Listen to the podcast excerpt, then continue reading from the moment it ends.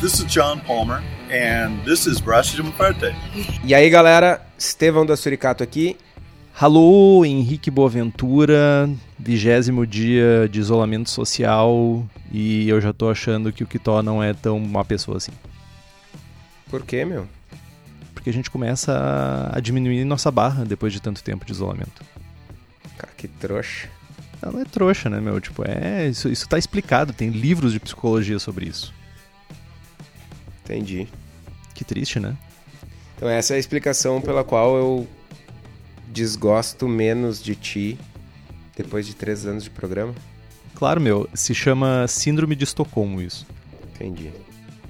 Episódio 55, Braçando com estilo Scottish Light. Cara, eu acho que nada, nada, nada, nada supera a falta de prestígio desse estilo. Eu, eu, não, Cara, eu, eu não gostaria de dizer que eu concordo com o Kitó. eu nunca gostaria de dizer, principalmente considerando que isso é gravado e vai ficar pra posterioridade, posterioridade e ele vai usar isso contra mim eventualmente. Certamente. Mas o estilo safado pra conseguir informação, hein? Né? Tá, fa- fala pra nós Henrique. Eu concordo com o Kitó. Eu discordo menos do Kitó.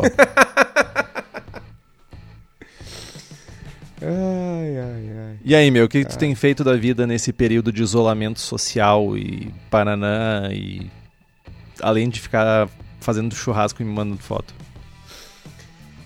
Pois é, cara. Eh, eu, tô, eu tô em casa, né? Então eu preciso achar maneiras de fazer comidas diferentes. E aí o churrasco é sempre uma opção. Tipo, ah, vamos fazer hambúrguer, para não falar de churrasco. Vai na grelha. Ah, vou fazer, sei lá, uma berinjela refogada. Não, vai na grelha. Então, tipo, peguei um carregamento de lenha e é só o que eu faço é tocar fogo na churrasqueira. Mas, tirando a brincadeira. ah, Era brincadeira, porque pra mim isso é verdade. Tu só tem feito não, isso. é, é verdade, mas não- a brincadeira é que eu não tenho feito só isso. Ah, tá. É. Entendi. A gente tá fazendo o delivery de Suri aqui em Porto Alegre. Diga-se de passagem, recebi ontem esse delivery. Recebi Pois então. três latas lindas, tomei a Uber Goiabinha, finalmente, acho que era uma das últimas que tava faltando eu provar. Um sucão de goiaba, equilibra- ainda assim equilibrada com estilo, então, tipo, um parabéns pra você, sem puxação de saco, até porque eu não tenho motivo nenhum pra puxar teu saco. Muito obrigado. Não, mas é isso, cara. Ah, a gente tá basicamente enchendo growlers e fazendo entregas de uma maneira completamente ah, limpa, sanitizada e responsável. Luvinhas, mascarinhas e. É assustador, é, é assustador ver o Kitó de máscara. É, tipo, é, é a imagem, é a imagem do diabo na moldura do inferno, cara. Cara, como, como não seja assim, velho? Mas eu Não gostei, mas eu gostei, eu, eu gostei, tipo, eu gostei de ter visto tu. Mas é um pouco. é- Não é só a pessoa, entendeu? Tipo, é a situação, entende? Entendo. Você está assim por um motivo. Um motivo muito nobre, que é entregar as coisas. Então, tipo, mas isso não, te- não faz menos assustador chegar uma pessoa com máscara. Mas ah, o, que, o que mais tem me assustado, cara, é que uma quantidade considerável de pessoas não tá nem aí. É, Um, um- mais da metade das pessoas, não as pessoas para as quais eu tô entregando cerveja, mas as pessoas que eu tenho cruzado na rua, assim, as poucas que eu tenho cruzado na rua, ah, tentando me cumprimentar. Fui no supermercado há, há dois, três dias atrás e, tipo, um cara na fila, fungando, espirrando e, tipo, literalmente andando pra isolamento e pra se afastar das pessoas. Sabe? Tipo. É, não sei nem o que dizer, sabe? É E- darwinismo isso, cara. Tipo, não dá. nessa última semana, cara, o movimento. As pessoas têm saído mais de casa. E eu percebi isso pelo movimento no trânsito. O trânsito aumentou em Porto Alegre. É, ao longo da última semana. Foi meio, meio tenso isso. Tá sendo meio tenso. E, com- e aquela coisa, né? Começam a aparecer pessoas conhecidas com a doença, pessoas conhecidas hospitalizadas, né? Enfim. É o que eu tava comentando esses dias, que é todo mundo acha que é brincadeira até que alguém perto cai doente, cara. Aí a pessoa começa a, a fazer tudo possível pra evitar. Mas, tipo, né?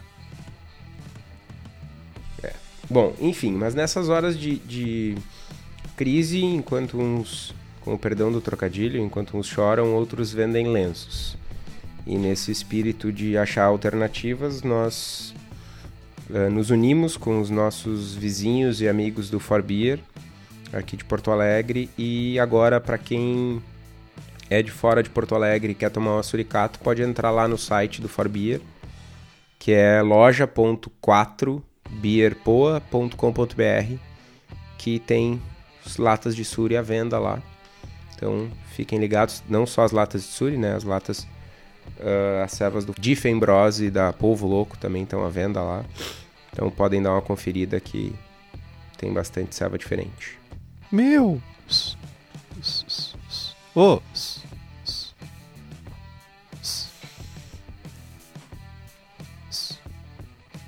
Fala, Henrique. Manda pro Brasil inteiro. Manda para um bom pedaço do Brasil. Não sei para onde manda. Não, mas é, região sul, região sudeste e região centro-oeste manda. Norte e nordeste eu preciso pedir ajuda para os universitários. Se você é do norte e nordeste e por alguma razão não está mostrando o frete para sua região, reclama lá no site lojaforbeerpoa.com.br e pede para eles liberarem um, um envio para lá. Boa. Boa, obrigado, Henrique. De nada, tô sempre aqui. E tu, meu, o que, que tem feito além de cerveja sem prestígio e ficado em casa enchendo o saco da patroa? Ah, pra mim não mudou muito, né, na real, né? Tipo, continuo fazendo tudo isso. Além disso, eu continuo trabalhando. Pra mim, eu, uh, basicamente, eu só mudei meu escritório. Então, continuo trabalhando no meu horário normal. Não, não, não, não muda nada quanto a isso. Lidando com essas com as coisas que envolvem a quarentena, isolamento social, tudo isso cria-se uma, uma, certa, um certo receio de fazer qualquer coisa fora de casa, né? Tipo, parece que a qualquer momento tu tá fazendo alguma coisa errada. É bem bizarro isso. Mas estamos sobrevivendo. Estamos sobrevivendo. Voltei a fazer pão, que é uma coisa que fazia muito tempo que eu não fazia. E eu gosto bastante de fazer. Então tenho alimentado. Nunca vi nem comi, só ouço falar. É, pois é, né, meu? Mas tipo, agora, agora mesmo não dá, né? que rica desculpa, hein? Eu sempre tenho alguma desculpa, meu. É assim Eu gostaria funciona. de fazer uma reclamação formal aqui, deixar registrado neste programa, episódio número 55, do dia 11 de abril de 2020, que é o dia da gravação. Uh, o Henrique falou que ia fazer uma lager americana leve, de consumo em massa, vulgo light lager. E aí, enquanto a gente conversava pelo um aplicativo famoso de mensagens, aí ele largou a seguinte frase: Meu, Imagina que massa tomar 10 litros dessa serva. Eu prontamente respondo: Não consigo imaginar, porque gastei toda a minha imaginação tentando tomar aqueles 10, tentando imaginar eu tomando aqueles 10 litros de cream ale prometidos aqui neste programa e ainda não pagos. Dá para pagar com Sarti? Pronto, falei. Não, não dá. ai, ai, é foda. Mas sim, cara. Meu, faz 20 episódios que tu prometeu essa droga, velho. É sério? Ai, o senhor fazedor de cream ales, chururu, não sei o que. Meu, paga essa dívida, velho. Tenha vergonha na cara. Ah, né, cara, vou ter que comprar vergonha, mas agora os, os, as lojas estão tudo fechadas, né, meu? Quarentena, o que, que eu vou fazer? Cara, entra lá no, no www.cervejadacasa.com, faz o teu pedidinho, manda pro Daniel e descola uma entrega de insumo faz a droga da Cream Ale e me manda 10 litros. Faz assim, eu busco. Eu te levo uma entrega de suri, de luvinha, de mascarinha, não sei o que, e pego meu post mix de Cream Ale. Pode ser? Ah, tá ficando abusivo isso já, né? Tá, fica, tá ficando um pouquinho. Tá, fica, tá, tô me sentindo um pouco pressionado já. um pouco? Um pouco demais, né, cara? Mas além disso, já depois. Vamos, vamos mudar de assunto, olha, que é pra não só, passar mais vergonha. Só. Já não tem mais cartão para passar vergonha? Só, só para concluir, o episódio Cream Ale É do dia 20, é do dia, é o episódio número 23, é do dia 8 de junho de 2018, velho. Cara, eu não lembro Tá nem a pessoa fazendo- que eu era nessa época. Tá fazendo dois anos essa promessa aí, velho. Eu não, não, não vamos quebrar um- um- uma sequência tão bonita, né, cara? Vamos deixar assim. cara, e além disso, ontem eu quase fiz uma Dark Cream, cream Bake, cara. Quase fiz. Tipo, eu fiquei me coçando pra pegar e botar malte escuro e pensei assim, "Ai, vai ficar legal, vai ficar legal. Daí eu pensei assim, hoje não. Vamos, vamos madurar essa ideia, vamos maturar ela um pouquinho pra, pra, próxima, pra próxima interação da Green Bake. Mas eu fiquei me coçando pra fazer. Porque afinal de contas, né, como já existe ah, Check Pale Lager, Check Dark Lager e Check Amber Lager, por que não existir também uma Dark Cream Bake, uma Amber Cream Bake e uma Pale Cream Bake, né? Claro. Aí os caras fazem Dark Catarina Sour e tu fica de mimimi, né? Chatarina. Chatarina Sour. Ok. Por que, que eles botam carvão pra ficar dark? A mesma coisa que tu botaria na tua Dark Cream Bake. Tu tá falando com desdém, sendo que pode ser um potencial estilo bonito, cara. Ok. Que deselegante, cara. Que deselegante. Pessoa que desdenha. Tem mais besteira pra falar ou já pode passar adiante já? Pode passar adiante. Eu acho que por hoje, por hoje é só, pessoal. A gente tem que gravar mais a- amanhã outro episódio, né? Então, Cara, eu preciso bolar alguma coisa pra fazer hoje à noite pra ter história pra contar no episódio de amanhã.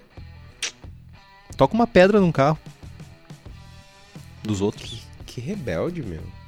Não sei. Tu, tu pode ficar tu gritando a noite toda também. Teus vizinhos vão adorar.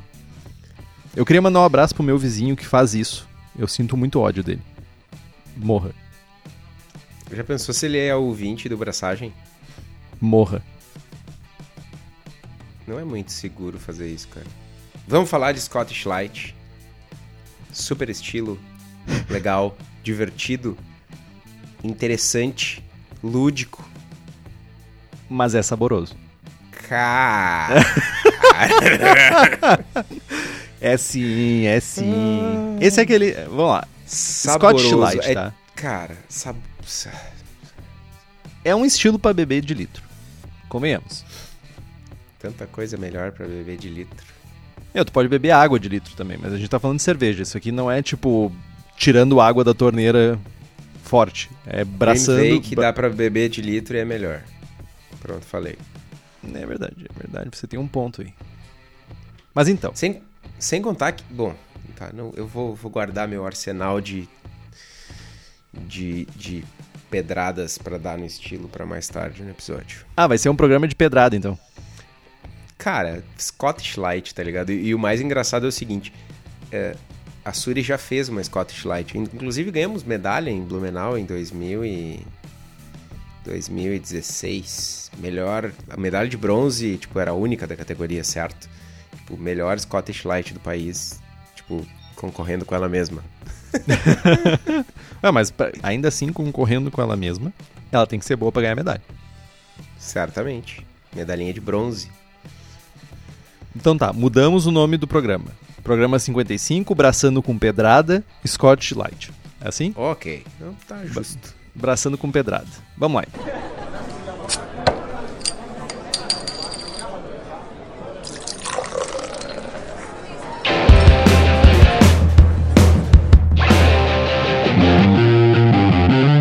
Primeira coisa sobre esse estilo, né?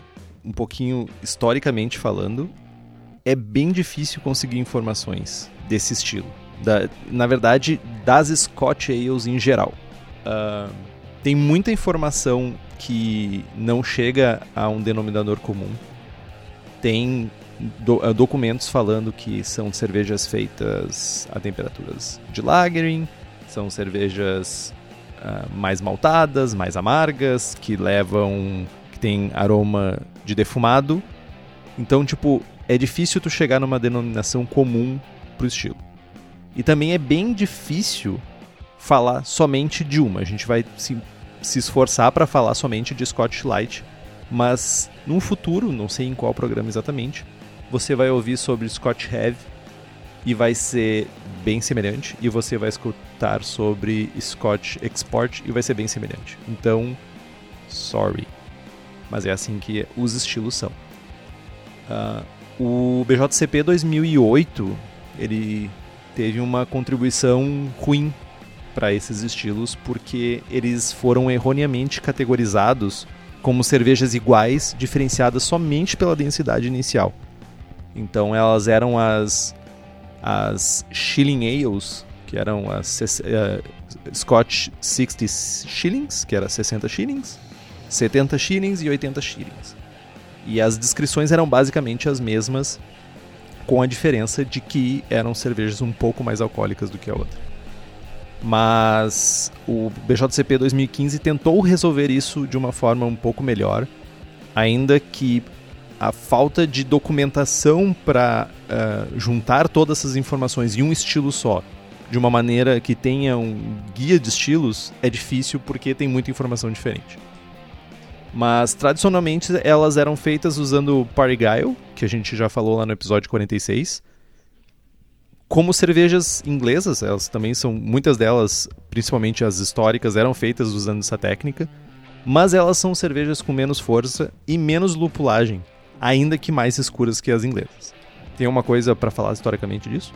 Não, é, é, além, de, além de tudo, de, dessa pegada de cerveja barata e de menor esforço, elas têm um caráter de, de fermentação mais limpo, se tu pensar na, na escola britânica, né, que é que, que, tem cervejas com uma expressão de levedura mais mais esterificada, mais intensa. Uh, dentro da escola elas têm um perfil um pouco mais neutro e se atribui isso às temperaturas de fermentação serem mais baixas na época que era o estilo era mais famosinho. Mas enfim, de novo a informação é, é, não é muito confiável nesse aspecto.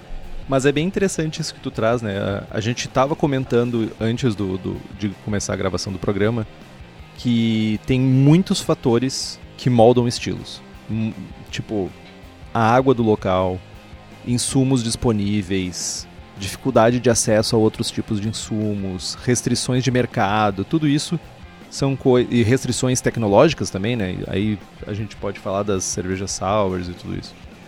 Uh, mas aqui, pela documentação, por livros e tudo, tu vê que o estilo foi moldado muito pelo, ok, pelo preço. O, o valor da cerveja que moldou muito o estilo. Tanto é que a gente vai falar mais pra frente que sobre o grist, a gente vai falar um pouco sobre adjuntos que eram usados. Mas dá para ver muito nitidamente que o que moldou o estilo era o valor que precisava ser pago.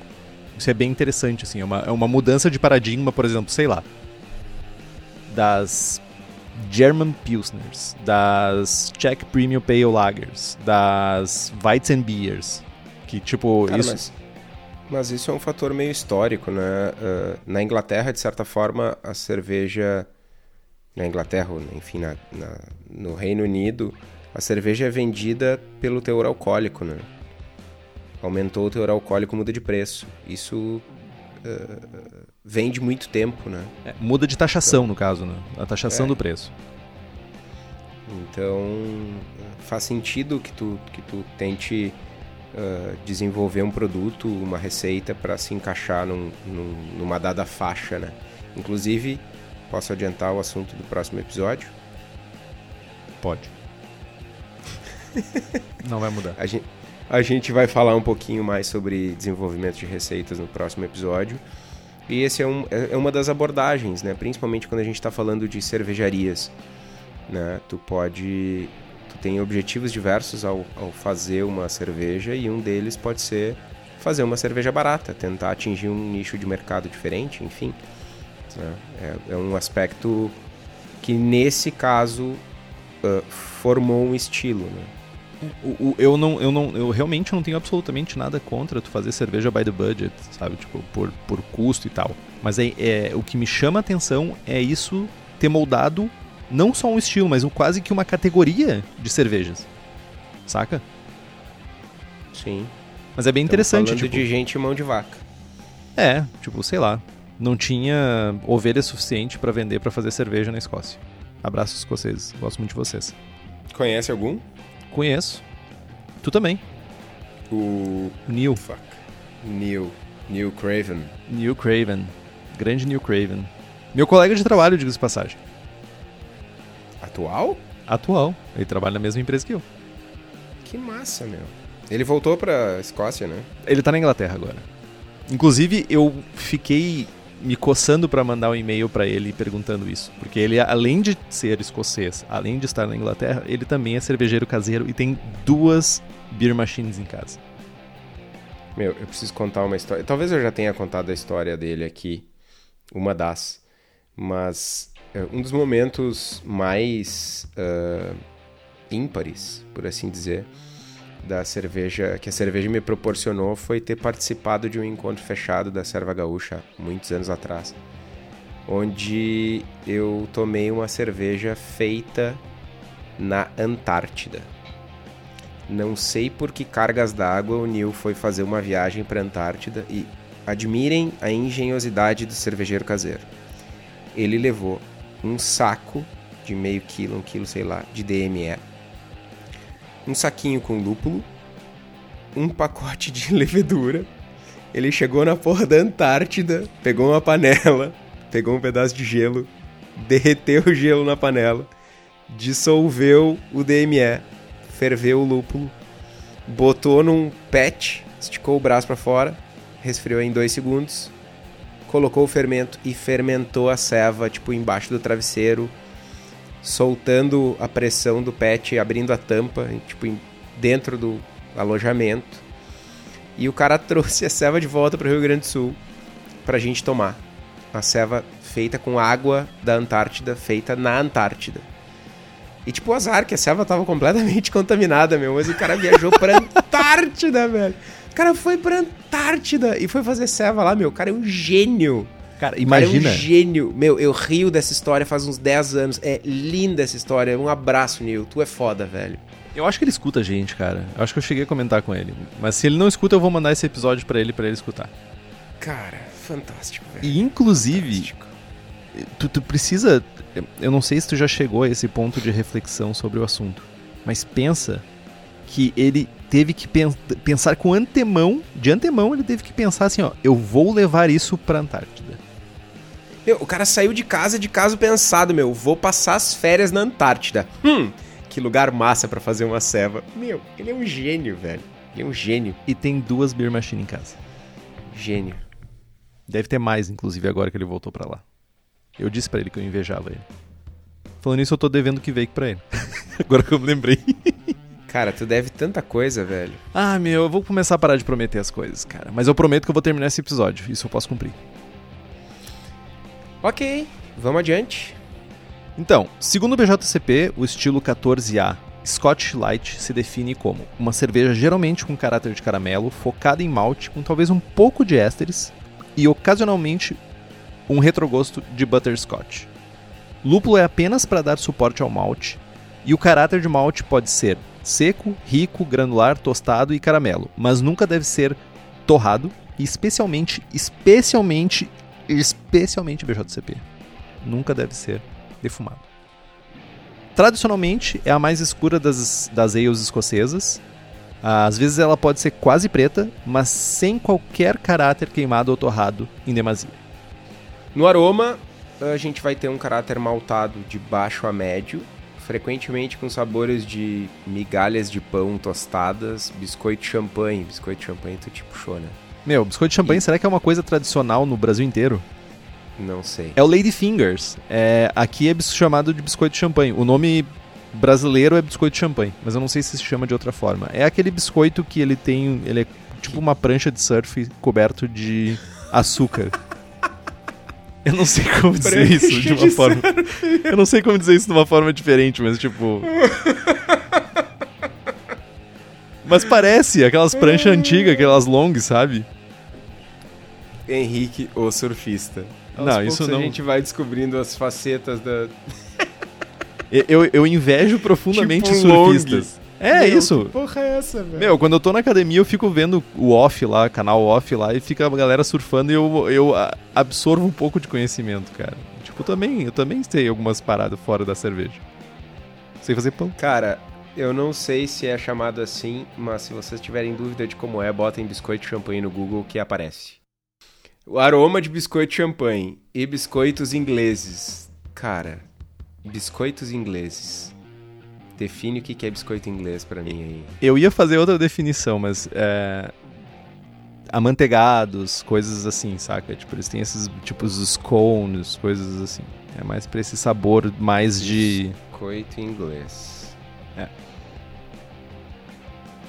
Né, é um troço sem prestígio. Tá, vamos adiante. Ah, no aroma ainda a gente vai ter um caráter de caramelo de baixo a médio e um baixo aroma de caramelo amanteigado é permitido, que é um pouco dessa nota de butterscotch. Os melhores exemplares têm um leve ca- caráter frutado, tipo frutas de caroço, e pode ter um aroma baixo de lúpulo tradicional inglês, que aí vai de terroso a floral, ah, pode ter uma nota cítrica ou até mesmo condimentada. Ah, defumado de turfa é inapropriado, né? isso é o- a grande lambança que o BJCP 2000 2008 fez, mas é, lembrando, não tem defumado. Esse malte defumado com turfa, se você usar ele, porque ele é relativamente, relativamente fácil de achar, mas se você usar ele, ele vai impregnar um caráter medicinal e terroso, mas não é um terroso tipo lúpulo, é um terroso tipo areia ruim na cerveja. Então, tipo, fuja fortemente desse malte.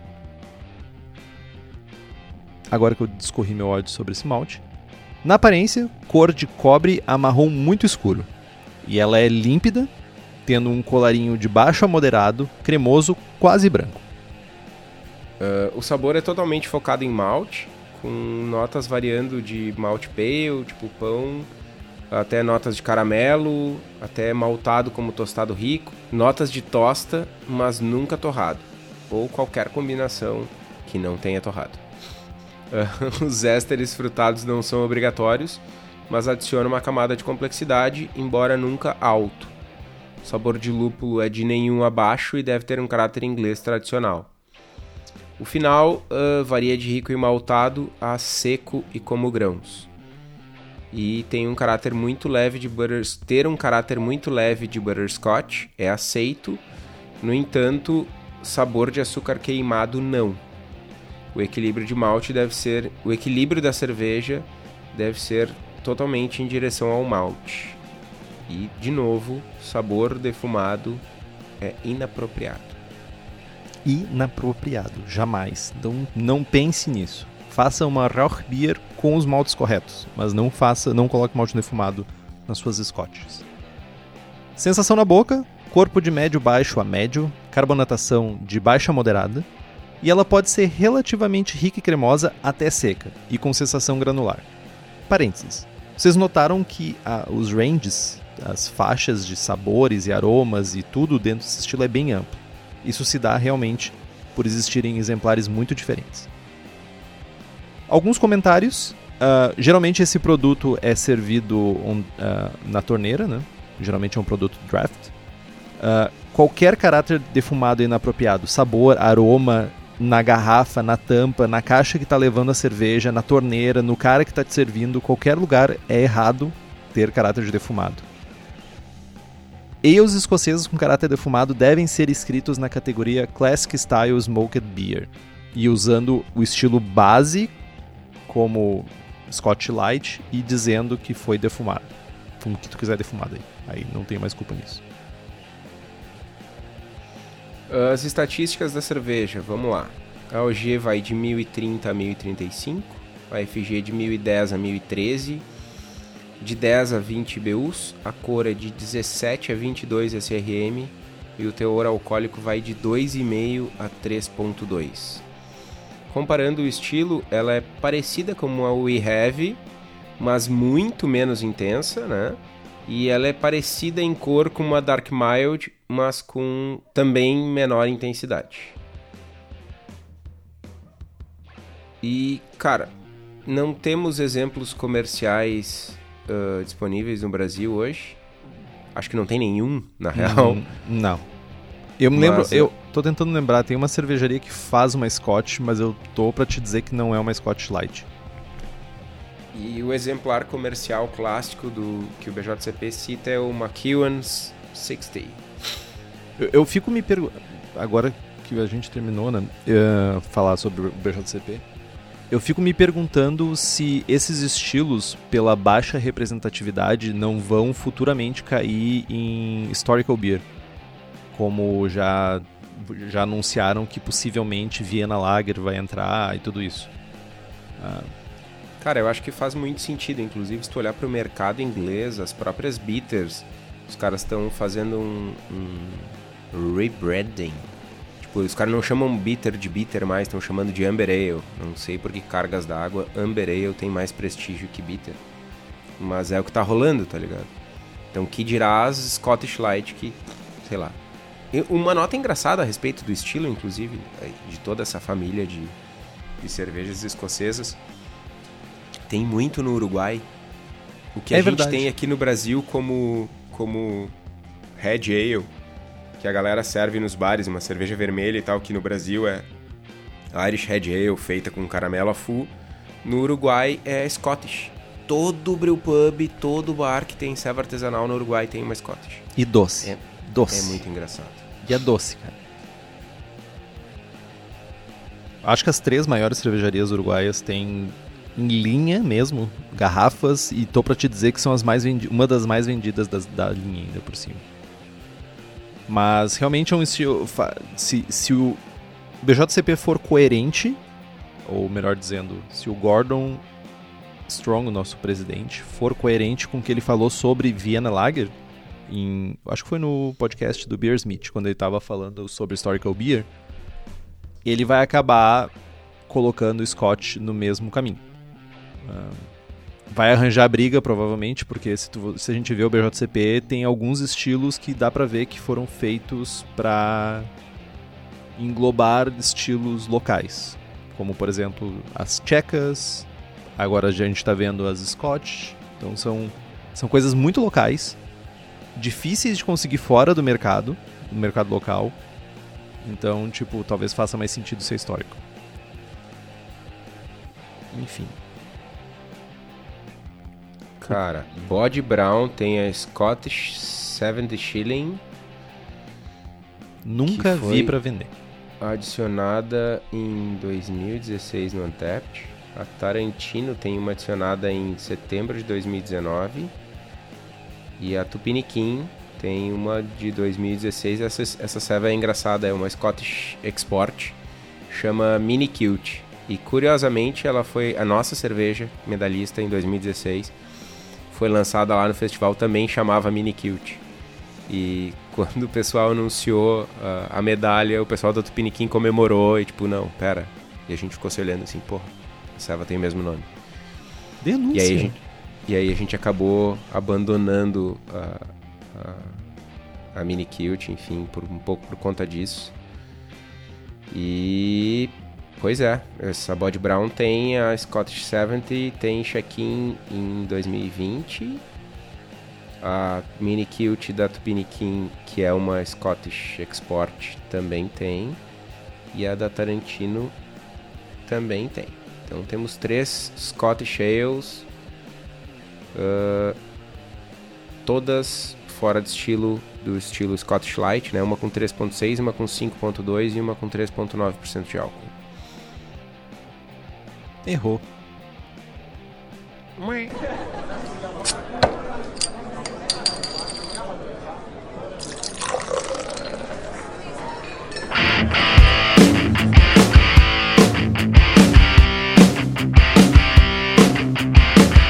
Já que não existe exemplares para ser consumidos, a gente pode fazer os exemplares em casa.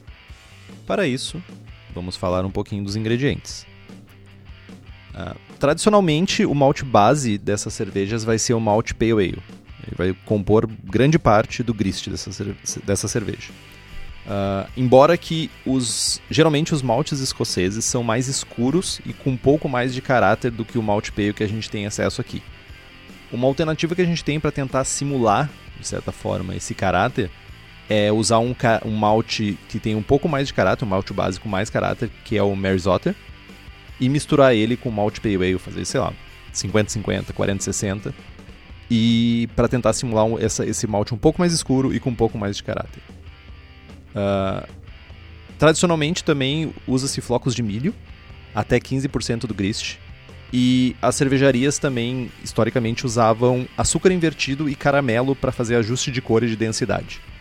Uh, os, os, nós, para não passar por todo esse processo, que nem sempre é fácil de conseguir, a gente pode usar açúcar candy. Tem hoje em, em calda, né? Tem calda de açúcar candy e também tem cristalizado. E o uso também é até 15%. Tu também pode fazer ajuste de cor no estilo usando maltes carafa special que são sem casca para evitar de ter sabor e aroma torrado. Então tu pode usar tipo de 1 a 3% simplesmente para fazer ajuste de cor. E tem uma outra forma não tradicional de ter esse caráter de um pouquinho de caramelo, um pouco desse de, dessa calda de açúcar candy que se usa, tu pode fazer isso de outra forma, mas a gente vai falar isso um pouquinho mais para frente na fervura. E falando em malte e candy sugar, quem tem isso e muito mais é o Daniel da Cerveja da Casa, que além de insumos fabrica equipamentos voltados para o cervejeiro caseiro, então fiquem ligados que eles estão sempre lançando novidades para facilitar a nossa vida. Então, para quem é da região metropolitana de Porto Alegre, a Cerveja da Casa está tá operando com, com entrega e com takeaway, né? Então, para quem quiser levar o seu, fazer sua encomenda e passar lá para pegar os insumos, é na Rua Paracatu 220, no bairro Igara, em Canoas. Ou então entra no site cervejadacasa.com e faz que nem o Henrique, que na segunda-feira vai colocar um pedido para fazer uma cream ale para me dar 10 litros. Fechou? Ah, claro, sim. ah, mais uma vez, Henriquinho se comprometendo. Eu não me comprometi com porcaria nenhuma. Ah, tá gravado, mano. Falando de mostura pro estilo, cara, é, é um estilo que que é bem reto, né? Uma mostura simples. Normalmente faixas mais altas de temperatura para gerar um mosto com um pouco mais de dextrinas. Como vocês podem observar, o teor alcoólico é baixo, o corpo acaba sendo baixo, então se a gente usar uma mostura numa faixa de temperatura mais alta, a gente vai ficar mais baixa, a gente vai ficar com uma cerveja muito, muito seca e desequilibrada. Então a faixa aí de 69, 70, 71 graus de mostura é uma faixa adequada. O uso de lúpulos uh, deve ser usado basicamente para dar equilíbrio, né? A, a, cerveja ela tem um equilíbrio pendendo para o maltado. Até mesmo um pouco adocicado, assim, bem de leve, mas até mesmo um pouco adocicado. Então o lúpulo ajuda com esse equilíbrio. Uh, tradicionalmente, lúpulos ingleses podem ser usados, embora historicamente eles usavam lúpulos importados de várias outras localidades, como o do continente europeu mesmo e ainda assim da Inglaterra. Então, variedades como East Kent Goldings ou Fuggles, Target são os mais comuns hoje em dia. E para fervura, uh, normalmente se a gente está usando um grist mais complexo, uma fervura simples de 60 minutos é o suficiente. Uma coisa que tu pode fazer, que, falando em fervura, que não é tradicional, mas gera uma complexidade maior de sabores, é numa abraçagem, por exemplo, de 20 litros, usar os primeiros 5 litros de filtra da filtragem, né, os primeiros 5 litros que saírem da panela de filtragem, ou no caso de quem usa brew na bag, separar 5 litros da mostura, do final da mostura, né, e ferver numa panela separada. E tu ferve somente essa parte vigorosamente, reduzindo para em torno de 1 um litro, e com isso tu vai uh, gerar sabores de caramelo e toffee provenientes de reação de Maillard. Isso vai ajudar a dar uma complexidade um pouco maior na tua cerveja. Usando essa técnica, tu pode usar um, um grist mais simples, tipo malte pale, milho em flocos e malte para dar cor, um malte sem, uh, sem casca, malte torrado sem casca, e ainda assim tu vai ter uma complexidade maior na cerveja. Tu também pode usar um ebulidor elétrico na panela, para quem não tem uma, uma outra fonte de calor para usar, tu pode separar numa panela menor, essa, esse, esse volume e usar um ebulidor para fazer uma redução. E essa técnica foi um oferecimento de Jamil Zanechev, que nos escuta, nosso brother Jamil. Um dia ainda conhecerei ele. Pai Jamil. Pai Jamil. Bom, fermentação também é outra coisa super simples. A gente vai mirar temperaturas mais baixas, 17, 18 graus. Algumas fontes citam algo do tipo 15 graus, inclusive. E leveduras, as leveduras que a gente pode utilizar são a Edinburgh Scottish Ale, que é o WLP 028, ou então o S05 ou American Ale da Levtech. Falando em leveduras, quem nos apoia e tem fermentos para todos os estilos que você quiser fazer é a Levtech. A Levtech oferece consultoria em boas práticas de fabricação e controle de qualidade, montagem de laboratório e treinamento de pessoal, além de leveduras para o cervejeiro caseiro. São nove tipos de Saccharomyces, oito tipos de bactérias, blends e bretanomices e também leveduras específicas para cervejarias, além do tão desejado banco de leveduras que todo mundo sonha em ter um dia. Aproveita agora que você está com tempo, tem essa parte do isolamento. Entra no site levtech.com.br, compra umas leveduras para fazer aquele estilo que tu estava pensando. Tá escutando agora, ficou com vontade de fazer Scotch Ale, vai lá, compra o American Ale e faz cerveja na sua casa. Não deixe de apoiar sua, sua cervejaria, não deixe de apoiar sua brew shop, não deixe de apoiar as empresas que você consome. Esse é o momento para isso. Falando da água do estilo agora, uh, o ideal é manter os níveis mínimos de cálcio, algo em torno de 50 ppm, e magnésio, algo em torno de 10 ppm, e fo focar a correção de água numa relação sulfato-cloreto uh, menor que 1, ou seja, pendendo para o cloreto porque a gente busca um caráter maltado na cerveja. Essencialmente, é uma, essa cerveja é uma cerveja super leve com um caráter de malte mais pronunciado e quase nada de lúpulo. O lúpulo entra só com equilíbrio, então a gente, com a correção de água, não quer ressaltar nada desse lúpulo. A carbonatação é, é similar às cervejas inglesas, é uma carbonatação um pouco mais baixa, de 2 a 2,5 volumes. E os desafios da ceva, cara, primeiro de tudo, como toda e qualquer cerveja com uma densidade inicial muito baixa, um dos desafios é não secar demais a cerveja, não deixar ela aguada. Outro desafio é adicionar um sabor e um caráter de malte mais intenso, adicionar uma cor mais intensa, mas sem ter sabor e aroma de malte torrado.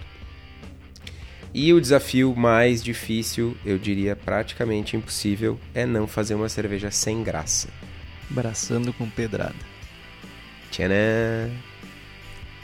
É, mas é realmente. Uh, as chances de tu fazer uma cerveja muito doce, as chances de tu fazer uma cerveja com torrado, ou uma cerveja muito seca que fique desequilibrada são grandes. Então são pontos de atenção quando estiver fazendo esse estilo.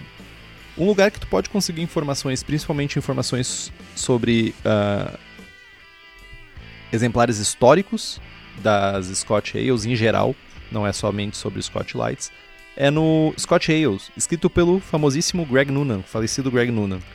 Então ele tem toda essa parte histórica do estilo, traz um pouco dessa um pouco de, dessa questão que a gente conversou lá no início do programa de não ter uma, um alinhamento referente ao que, que é os guidelines específicos do estilo, de ter cervejarias que variam muito na, na, nos sabores e aromas e uh, equilíbrios entre esses uh, elementos da cerveja.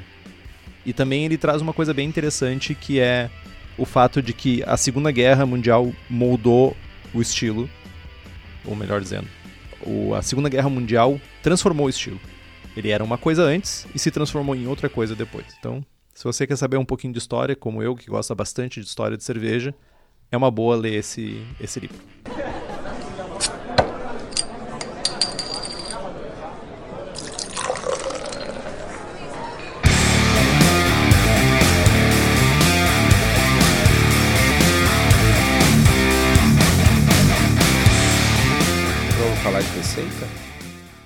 Vamos falar de receita. Minha receita de Scotch Light se chama Scottish Fiction, que é em homenagem a uma banda escocesa que eu gosto bastante, chamada Idlewild. Eles têm uma música chamada Scotch, Fi Scotch Fiction, uh, in Remote Part, é o nome da música. Uh, e ela é um pedaço da música é uma leitura de um poema escocês. Então acho é, a parte do Scott Fiction é dessa leitura desse poema escocês. Olha só. Nunca antes fazer cerveja também estava relacionado à cultura, né? Eu vou manter esse tema. Filha da puta. então. É, braçando com pedradas. É, né? Então, minha cerveja, ela tem uma densidade original de 1033, uma densidade final de 1011, uma cor estimada de 22 SRM, 26 IBUs, ela tem um teor alcoólico estimado de 3% e o grist dela é composto bem simples, porque tem aquela técnica legal da fervura. 97% do, do, do grist é de malte Merisotter. Vai por mim. Fica legal. 3% é de cevada torrada. A Eu cevada só, torrada. Só gostaria de te interromper e, e salientar o ponto de que o Henrique tá subvertendo a origem do estilo, que era pra ser um negócio barateza, e o cara vai lá e usa 97% de Mary's Otter, que vale mais do que barras de ouro. Mas tudo bem. Lá não, né? Lá não vale. Lá, Tá, é, tu- lá é tipo tu- Pilsen da Agrária, né? Tu compra esse malte Mary's Otter aí, tu deixa teu carro lá, no, lá com o Daniel. Ó, Daniel, fica com o meu carro aí, vou te alugar ele por um mês. Me dá 5 quilos de Mary's Otter. Que É isso acontece, exagero. tá é, tipo, pra fazer uma cerveja com teor de 3% vai, sei lá, cara, 500 gramas de malte, velho. Ah, ok. Tá bom, tá bom. Ah, os 3% de cevada torrada eu coloco só no final da mostura, tá? Então ela é uma cevada, ela, a cevada vai ser moída e adicionada somente no final da mostura. 5 minutos finais eu recirculo constantemente com brew na bag, então adiciono nesse momento. 60, aos 60 minutos eu coloco 26 IBUs de East Kent Goldens. Aqui você pode mudar para qualquer outro lúpulo inglês que você julgue ok, porque ele vai simplesmente equilibrar a parada. Uma mostura simples de a 70 graus, lembrando que a gente está querendo ter bastante dextrina no final. Faço uma mostura por 75 minutos, porque eu faço brew na bag, e depois aumento para 78 graus para fazer o mash out por 15 minutos. A parte da fervura, que é a parte interessante, eu, mesmo usando brew na bag, eu tenho uma panela auxiliar, onde eu removo 5 litros, 4, 5 litros para essa panela e reduzo com uma fervura bem vigorosa até 1 litro. Depois que chegou essa redução, pode reduzir mais, cuidado para não queimar, aí vai estragar de vez essa parada, então cuide bastante isso. Tu coloca o resto da mostura e segue com a fervura normal, compensando os 3 litros de, de mosto que foram, entre aspas, perdidos, tá? Isso é bem importante, porque senão vai dar uma densidade final diferente e você vai sair fora do estilo. Fermento com WLP 028, Edinburgh Ale, não tem American Ale da Leftech. Vai que não tem erro. Fermento a 18 graus e no final e no quarto final subo a temperatura para 21 graus para fazer um descanso de- do diacetil e listo, tá pronto. Não tem muito rodeio nessa cerveja. É uma cerveja muito legal. Gostaria de fazer ela de novo. Inclusive, estou pensando em fazer ela de novo, apesar de eu já ter feito os três estilos escoceses. Fiquei com vontade de fazer agora. Nossa, me segura. Alguém me, me amarra na cadeira que eu tô saindo correndo de vontade de fazer esse estilo. Filha da Pô, meu, tem que, tem que favorecer, meu.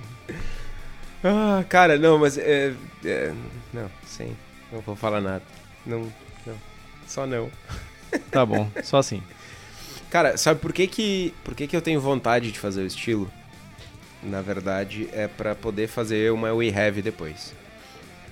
Todas as vezes que eu fiz a Scottish Light, eu tava propagando a levedura pra fazer uma We Have na sequência. Entendi. Então, é, os fins justificam os meios. Pois é. Acho que eu vou fazer uma Scottish Export pra fazer a próxima We Have. Boa, a diferença é de tipo 0,5% de teor alcoólico. Cara, a diferença é mais um checkzinho lá nos estilos que eu já abracei, tá ligado? Ah, Continuar à safado. tua frente. Safado. Chegaremos lá. chegamos- Quando eu passar, eu quero ver alguém correndo, suando, careca suada, assim, escorrendo o suor da barba, assim, nojento, bem nojento, querendo correr atrás do, do meu número. Tá, por enquanto tá dominado, velho. Falou bem, por enquanto. Mas então tá, gurizada. Uh, chegamos ao final de mais um programa. Comprem os livros que estão no post. Nós ganhamos um percentual aí. Vocês não gastam um centavo a mais por isso. Comprem também as camisetas do Braçagem Forte na nossa lojinha. Temos a camiseta sem prestígio, a camiseta do Braçagem Forte e bonés. As workshirts acabaram, mas em breve teremos mais. E quem nos apoia com as camisetas é o Vanderlei lá da Versus Uniformes, que além de camisetas tem camisas polo, uniformes profissionais, jaquetas, moletons. E a Versus fica em Bento Gonçalves, aqui no Rio Grande do Sul. O telefone é 5434520968 e o site é versus.ind.br, indie de indústria. E façam como o Taylor Coelho Daniel, o Luiz Henrique de Camargo, o Eliandro Fávero, o Fábio Luiz Bossada e o Emanuel Boldrin e nos apoiem pelo link apoia.c barra abraçagem forte, o link está no post. Podem nos apoiar pelo PicPay também. Curtam a nossa página no Facebook, nos sigam no Instagram e assinem o feed pelo site. A gente também está no Spotify, no Deezer. E se você gosta do programa e quiser fazer um review no iTunes, isso significa muito para nós. Compartilhe os episódios com seus amigos e se vocês tiverem dúvidas, sugestões de pauta, críticas ao Henrique, se quiserem anunciar a sua empresa ou seu produto, podem mandar um e-mail para o contato abraçagemforte.com.br ou mandar uma mensagem por uma das redes sociais que o Henrique, nosso faz tudo, responde vocês da maneira mais elegante possível, ao contrário da maneira como ele me trata aqui. Lembrando, estamos passando por um momento super delicado. Apoie a sua cervejaria, apoie as empresas que você tem ao seu redor, sobre o shop, sua bottle shop, Continue apoiando, isso é muito importante para as coisas não deixarem de existir. Apoie. Apoie quem nos apoia, a gente sempre fala isso vocês e agora é hora de fazer isso. Braçagem forte, meu. Braça, pedrada forte.